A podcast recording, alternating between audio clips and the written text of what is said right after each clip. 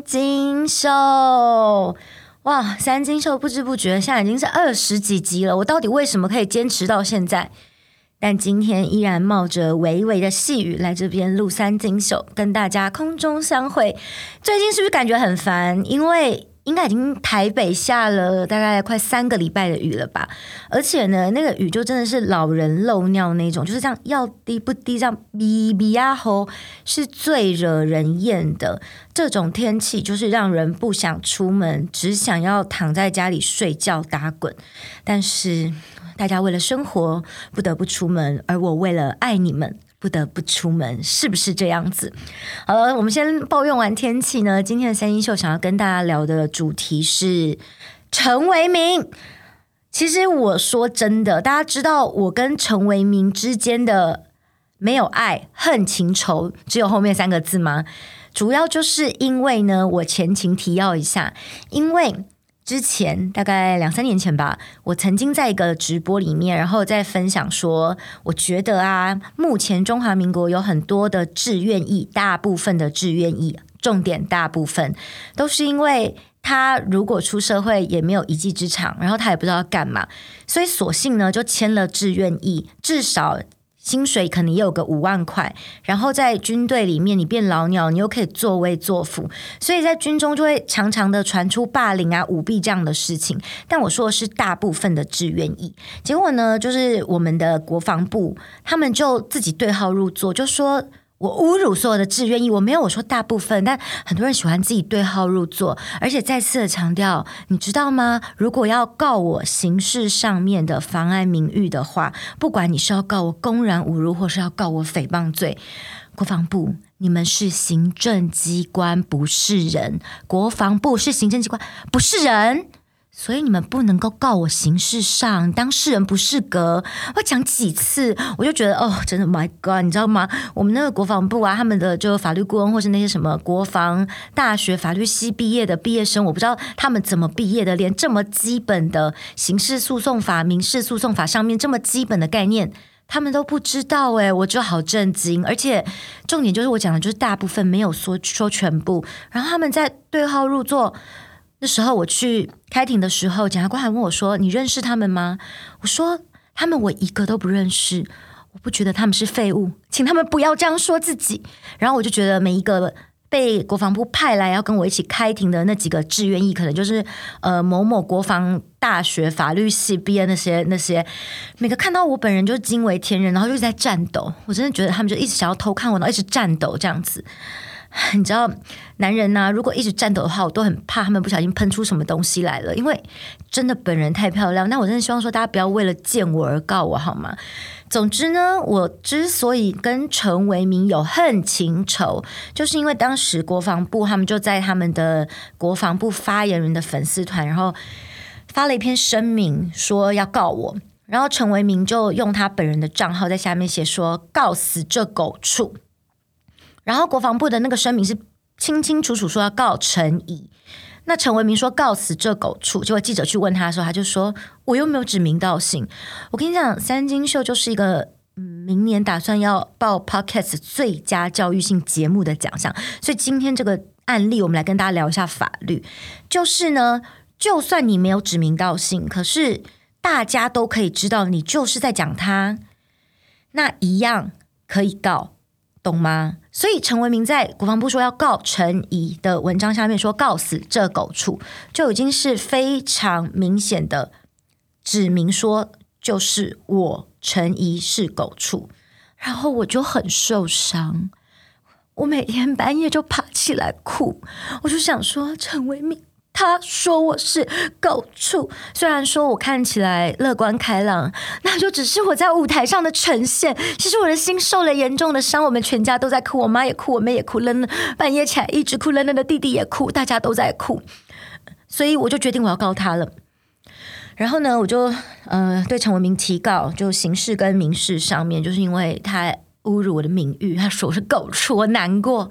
那我们这个案子呢，现在就是民事进行到二审。那呃，基本上陈为民都认罪，只是呢，他不肯和解。因为他对于我开的金额，他觉得太高，但因为呢，我后来也只有开十万块而已，他连十万块都付不出来。然后我这个钱呢，我是要全数捐赠给军中人权促进委员会，就我一毛钱都不会拿，要以快乐冠军公司的名义进行捐赠。但陈为民呢，就开庭的时候，然后法官就问说，要衡量双方的。在社会上面的地位啊，学经历背景啊，然后就。呃，问我的学历啊，我就说我就是北大法啊，然后陈文明就讲了一个我不知道什么奇怪的学校，就说我没有要呃看不起，就是奇怪的学校或者什么学历，但是我真的不知道那是什么学校，sorry，反正就是有点类似什么专科还是什么之类的。然后呢，他就说，嗯，那双方的月收入怎么样？然后我想说，就不要说谎啊。然后我就说我大概百万吧。然后陈文明就说什么他现在是代退艺人，然后他就是上通告微博的收入。可是我觉得陈文明出道这么久了，你只是有上通告微博收入，你想装穷吗？然后呢，为什么会今天要特别讲陈为民？是因为呢，陈为民最近他就上了一个节目，然后在这个节目里面，他就想要像罗志祥一样就洗白，因为可能或许很多人不知道陈为民曾经坐过牢，他当时为什么会坐牢呢？就是因为他曾经跟他的前女友。闹出纠纷，然后不知道是分手分的有问题还是怎么样，所以他索性就告了他的前女友，说他的前女友擅自偷他的身份证影本，去银行帮他办卡，然后伪造他的签名，然后办了两张卡，他都不知道，所以他就告他的女友伪造文书。结果呢，后来法院去查，然后他们就发现说。根本不是这么一回事，因为办卡没有那么容易。就是你要办卡的话，一定会有层层的照会，然后那个承办人员也一定会打电话确认说是不是你本人要办的卡片，而且不会只有确认一次，一定是好几次，还要看到你本人。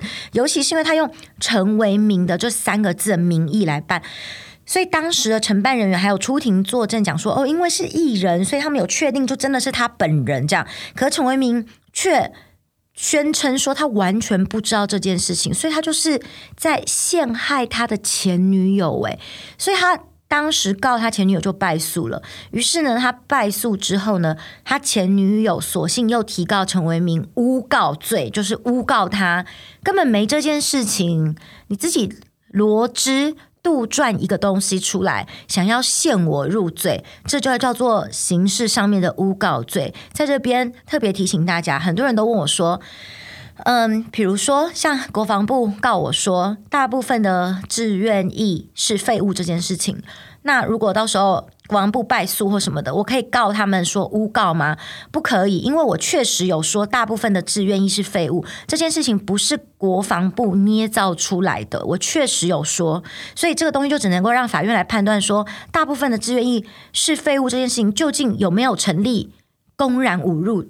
这样的问题呢？后来我们的地检署是确认说，因为我怎样不起诉是怎么样，所以地检署就认证什么大部分志愿役是废物，大家可以讲了，OK 的。像吴宗宪也是被地检署认证的烂咖，OK，大家可以讲。罗志祥是被法院认证什么亚洲空干王，OK，大家可以讲。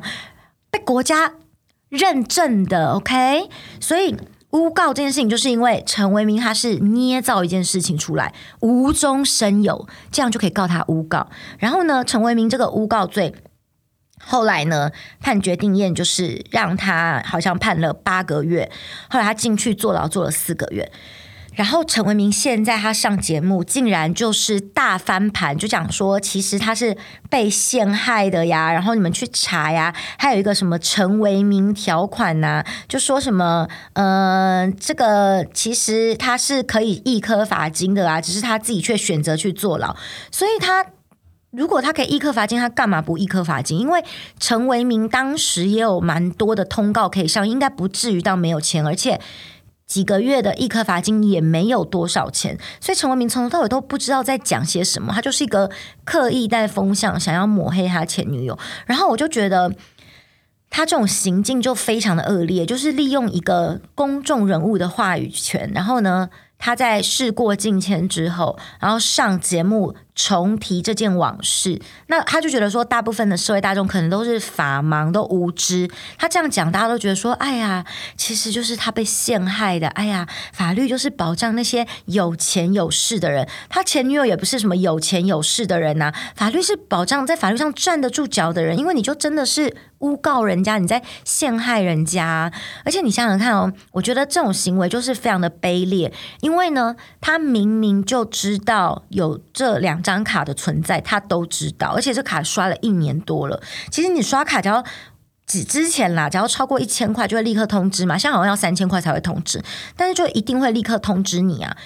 怎么可能你会不知道？我记得我现在如果刷个什么一两千块，也是会通知我，连我自己刷卡都会通知我，所以一定会通知你到你的电话去啊！怎么可能你不知道？怎怎么样都是一个超级烂的谎话，可是你却理所当然的去。告人这件事情，你不觉得这种行为是可恶又愚蠢吗？就是你把法官或是所有人都想的跟你一样笨，这不可以，怎么看你的逻辑都是不合理的。OK，所以我就觉得说。我不知道一个人的智商跟一个人的品性是不是会跟一个人颜值一样低，但我真心的觉得就是相由心生。就如果说你的内在就这样的糟糕的话，你的长相也就这么的糟糕。我真心这么觉得。像我最近也觉得那个谁啊，广告大神长得好像那个。露露就是腿很粗的那个露露，然后腿很粗的露露又很像吴宗宪的女儿，下巴很长的吴珊如。然后说到下巴很长，吴珊如跟陈为民的下巴都很长，就我就觉得相由心生这件事情是真的。然后我再次在我的三星秀要再次给大家科普一个很。重要的观念就是说，呃，形容一个人下巴很长啊，不是人身攻击，我们是就事论事。你会说一个人眼睛很大，为什么不可以说一个人下巴很长？你会说哇，他的胸部很大，为什么不可以说一个人下巴很长？就是一个身上特征的形容。下巴长怎么了吗？下巴长错了吗？厚道不可以吗？他只是做人。没有他的下巴那么厚道而已呀，所以我就觉得大家真的是不要老是在那边说什么你这样是人身攻击别人，因为我就是不够厚道，我下巴没那么厚道，可以吗？我就觉得你们老师就是。说什么哦？你们是不是因为你没有别的东西可以讲啊？然后你就只能够讲别人的外表啊？不是因为他外表长这样，我们真的已经懒得再说他其他的事情了。我就只能说他所有的事情就是相由心生，就是因为种种的一切导致他长成这副德行。你们知道吗？就像我之前很多人说我跟广告大婶在那边战，其实没有战，是虐杀，我虐杀他，我们单方面虐杀他与他的粉丝。因为智商、颜值、经济能力水平，我们本来就不在一个高度，我们是在屠城好吗？然后大家就说什么你。就一直说他很丑，不是啊，因为他已经长这样子，我我剩下的东西我还要说些什么呢？就是他，你知道吗？就像我，比如说大家比如说只是看到我就说你长这么漂亮，可是 就是你们不管要喜欢我或骂我，只记得讲我长那么漂亮，你就忽略了我其他的事情。那他也是这样啊，就看到你长这么丑，我就觉得后面我真的懒得再多说你些什么了，因为就是种种的一切造就了你这副脸，这个长相。你们你们懂我这种心情吗？我越长大越觉得相由心生这件事情是千真万确的，尤其就是人的年纪越大，像有些人呢，他可能就年轻的时候，然后可能嗯本身的条件不错，可是你觉得。发现说他年纪越大，然后整个人就是气质什么的就越歪越歪越歪诶，像有些人婴儿的时候就长得还不错，可是他可能慢慢长大了，然后就国中、高中开始长歪，或者上大学，或者你记得小时候那种班花，大学都长歪掉啊。所以就你知道吗？我觉得长相这件事情真的是。后天成就很多，因为有时候小时候长得就还好的同学，什么长大突然觉得，呃，她好美这样子，你们有这种感觉吗？就是后天的气质成就了这一切。而且你们有没有发现一件事，就是说，像我有一些朋友，就是那种好人家出身的，然后呢，有钱人家出身的人呐、你就会有一个感觉。像我那天去上那个有永生花的课，然后永生花的那个老师呢。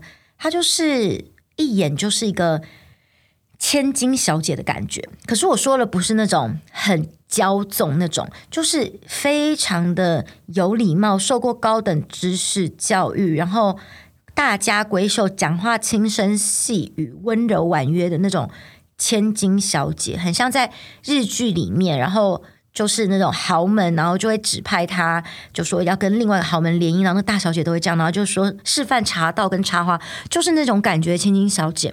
然后呢，那个老师也都非常低调，你知道，真正的千金小姐都超低调。结果我就一去，我就看到老师，我就觉得哇，老师就绝对、绝对、绝对是豪门出身的。后来我呃，老师走了之后，我朋友就跟我说，几个人朋友就在讲说，哦，老师教这个就只是他的兴趣，老师是超级超级超级豪门。我说我看得出来，因为老师身上就会散发出一种就是千金有的样子。因为我认识很多这种。真的就是从小有钱到大，人生不知道穷是什么感觉，而且那种有钱指数是超级超级有钱。然后除了有几个比较变种以外，就是不是那么那么纯粹养成的千金，好多千金真的都是这样，就是知书达理、轻声细语，然后非常的有礼貌。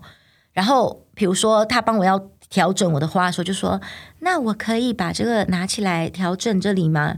就是他就会很有礼貌，然后很尊重别人的在讲话这样子。所以这种就是绝对是好人家出身的人，完全看得出来。呃，我妈可能曾经试图想要把我培养成千金小姐啦，但是我就是呃算是培养失败的类型。但我妹妹的话呢，就属于那种。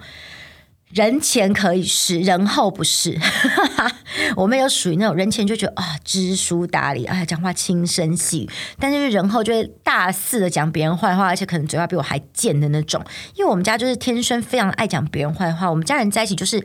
讲别人坏话，比如说像是我们在澳洲，然后呢，那时候冷冷还要抱在身上的时候，我们就跟冷冷说：“冷冷，以后你长大的时候呢，不可以跟没有钱的人做朋友哦。”然后我们要说：“当然，我们要送到那个 Brisbane 最贵的小学去，那边都是有钱人。”然后我们说：“跟穷人做朋友真的不行，交朋友就要跟有钱人，你知道吗？穷人真的不行哦。”从小就灌输这种教育，你知道，全家人都是这种想法。然后我妈就说：“对，就是要跟有钱人。”你知道吗？因为你知道跟穷人做朋友真的是吼吼吼吼，价值观完全不一样。穷人真的很容易拖累你，然后你跟穷人做朋友就是，你知道动不动就可能会遇到你要被借钱呐、要被利用啊这种事情，大家就觊觎你的什么啊？可是那些有钱人的朋友，他们比你还有钱，他们根本不屑你那些，好不好？所以真的是我们从小就要灌输正确的观念给大家，就是要让自己成为一个有能力，不要。依靠别人生活的人，然后跟有钱人做朋友。好了，这是我今天就是前面讲关于陈为民的这个新闻。然后呢，接下来呢，我想要跟大家讲一些呃个人的生活分享。就是你们知道一件事情吗？就 Uber，你做 Uber 的时候，你不是可以给司机评价，就是几颗星吗？但你们知道司机也可以给你评价吗？这件事情是我大概几个礼拜前才知道的。因为呢，我那时候去上跳舞课，然后就下雨，所以我就坐 Uber 回家。结果我一上车就遇到了一个非常爱聊天的司机，应该也不是每个司机都很爱聊天，但那个司机叔叔就很想跟我聊天。然后那司机叔叔就说：“哦，小姐，你的那个分数很高呢。”我说：“我有分数。”他说：“对。”我们下车的时候都要帮你们评分哦，你这个四点九分哦，要很难得。我一在远方看到，我就说要来载你。其他人呢，大概都是四点五分，差不多。哦，你这个四点九，这个优良乘客。就你知道吗？比如说你让司机等太久啊，或者说你在车上什么表现不好啊什么的，然后你就会被司机评分。那如果你的评分太低的话，就是你就会发现你常会有叫不到车的窘境。像我就发现说，其实我如果叫 Uber，Uber 都会很快来，就是因为每个司机都抢着要载我，因为我是高等级高评分的乘客。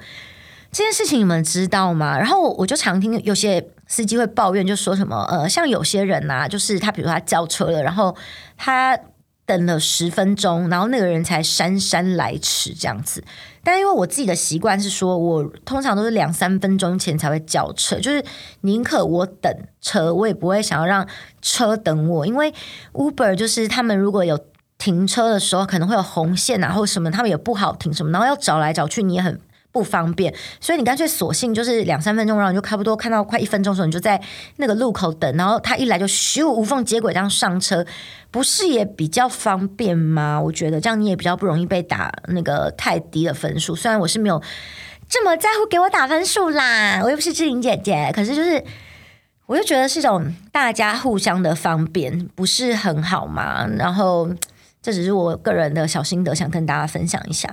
那我今天在那个出来录三金秀之前呢，又看了我个人蛮喜欢的一个日本节目，叫做《跟拍去你家》。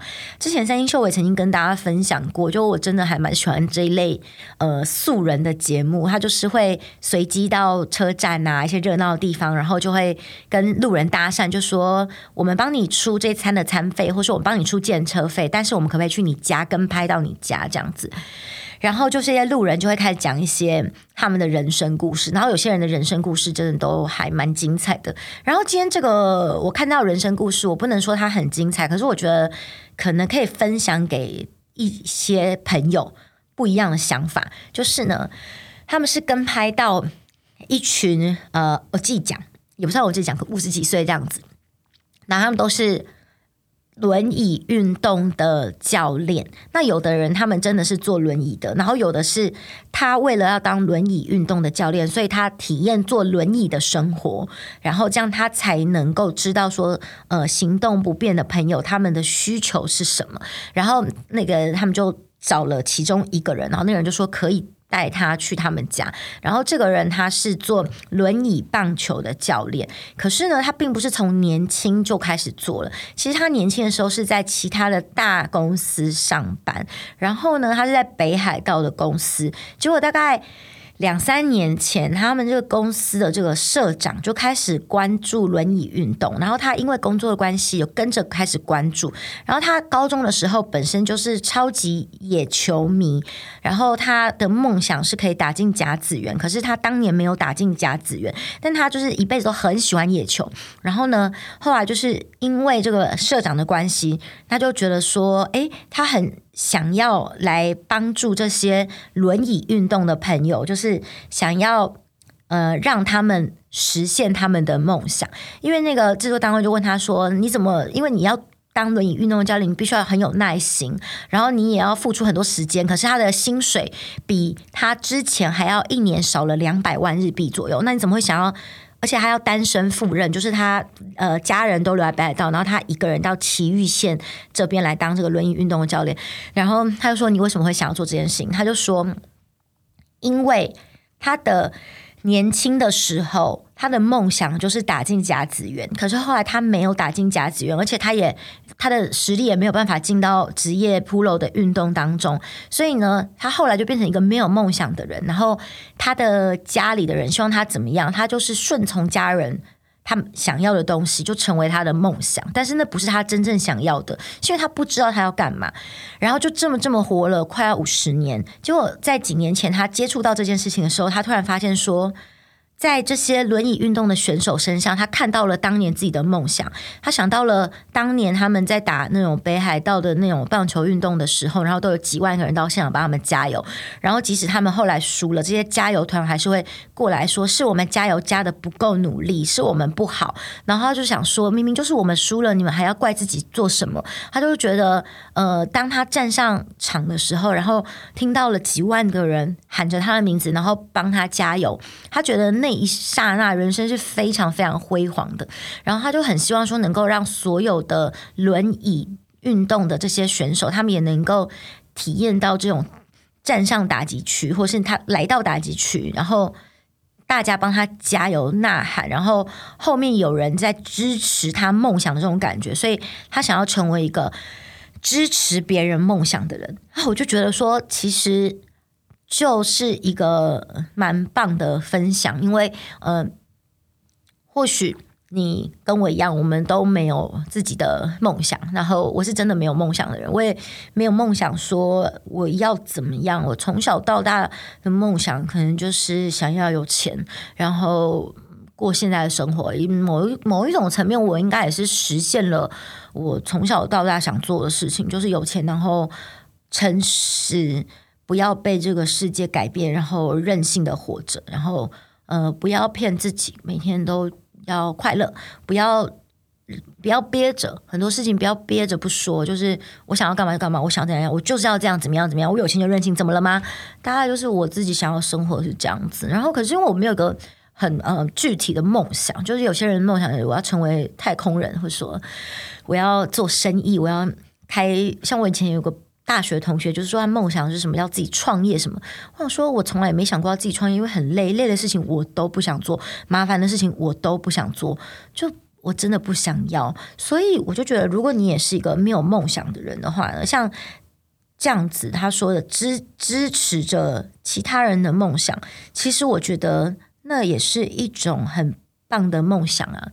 真的，那就是找到自己活着的价值跟意义。然后你在做这件事情的时候，一定是非常的快乐，然后非常的有热情的。不然的话，你的人生呢，如果是那种真的没有目标的活着，只是为了生存而活着的话，其实我觉得很可惜。